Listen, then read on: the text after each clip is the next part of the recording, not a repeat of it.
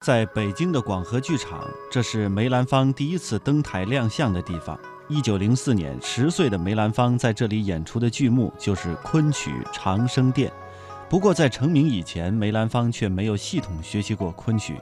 一九一四年，处于艺术生涯上升阶段的梅兰芳，专心学习了三十多出昆曲。这之后，就开始陆续登台演出了。梅兰芳这段时期演出的昆曲的剧目有《断桥》《思凡》《琴挑》《闹学》等等，很多都成为了他日后的代表作品。不仅如此，他还将昆曲的表演元素带入了他对京剧的创新当中。对于昆曲的长处，梅兰芳有着深刻的认识。我们来听听已故的梅兰芳先生的儿子梅葆玖和众位戏曲研究学者们的回忆。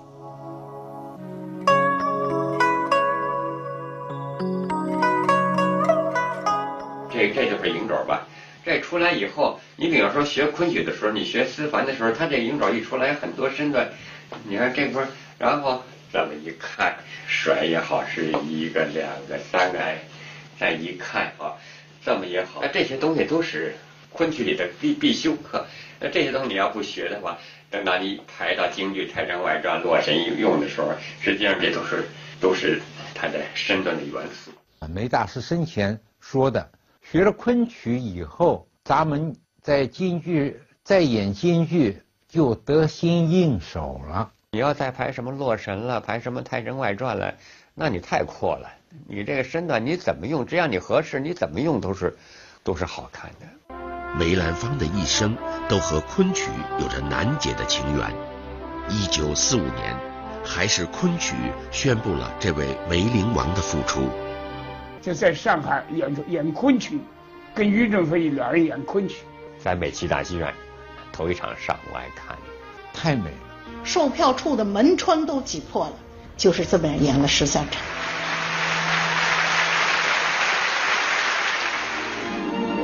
梅兰芳和于振飞同为跨越昆曲与京剧的艺术大师，他们的这次合作也传为佳话。其实，京剧演员对昆曲表演技巧的吸收，仅仅是昆曲影响京剧的一个侧面。今天我们所看到的京剧剧目当中，有许多都是脱胎于昆曲的剧目。中国戏曲学院教授、戏曲专家钮彪这样说：京戏的演出当中，你看到听到一些曲牌都是昆曲来的，尤其京剧里还有些武戏。你现在看跳花车，多多熟的戏啊，里头唱的是昆曲。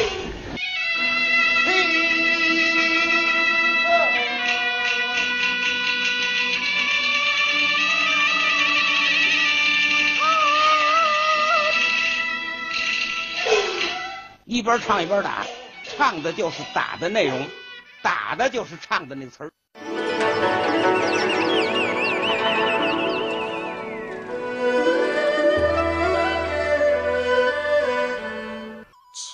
我们为什么要丢掉自己最好的，而去学习他人的文化呢？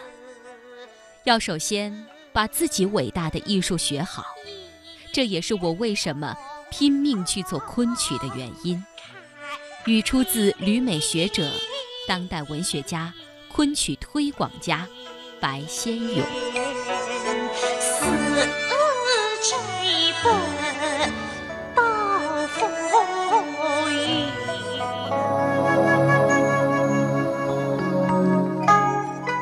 中国戏曲的神奇因子，通过一代代的艺人口口相传，跨越了不同的时代、不同的剧种，顽强地流传了下来。殊不知，黄梅戏的领军人物严凤英也经历过昆曲的滋养。在一九六一年，由严凤英主演的电影《牛郎织女》上映，影片当中有一段织女手持古典圆扇子的舞蹈。曾经在电视剧《严凤英》当中担任女主角的黄梅戏表演艺术家马兰、文化学者余秋雨为我们讲述了这段舞蹈的来历。牛郎织女的时候，就有那个。传字辈的方传云老先生来辅导他，呃，有一些戏曲的身段的训练。方传云，一九二三年入昆剧传习所，主攻武旦，是经常给各剧团指导身段的传字辈艺人之一。一个有系统的专业的戏曲身段，加上一个性格的刻画，所以他显得格外的吸引人。从安徽农村走出来的严凤英，是黄梅戏这个年轻剧种的领军人物。回溯他的成长经历，也一样离不开昆曲的滋养。位于南京的甘家大院，也是国内最大的平民住宅。新中国解放前，这里的主人是昆曲名家江南笛王甘贡三。当年，甘家时常会有昆曲同期，也就是昆曲清唱活动。花布非常兴盛的时候，人们心中的祖师爷还是昆曲，不管是京剧、地方戏曲，比如像像马兰从事，像地方戏曲，他们往往一些重要的人物，比如像严凤英这样，他一定要到昆曲的老师傅那儿去学两手。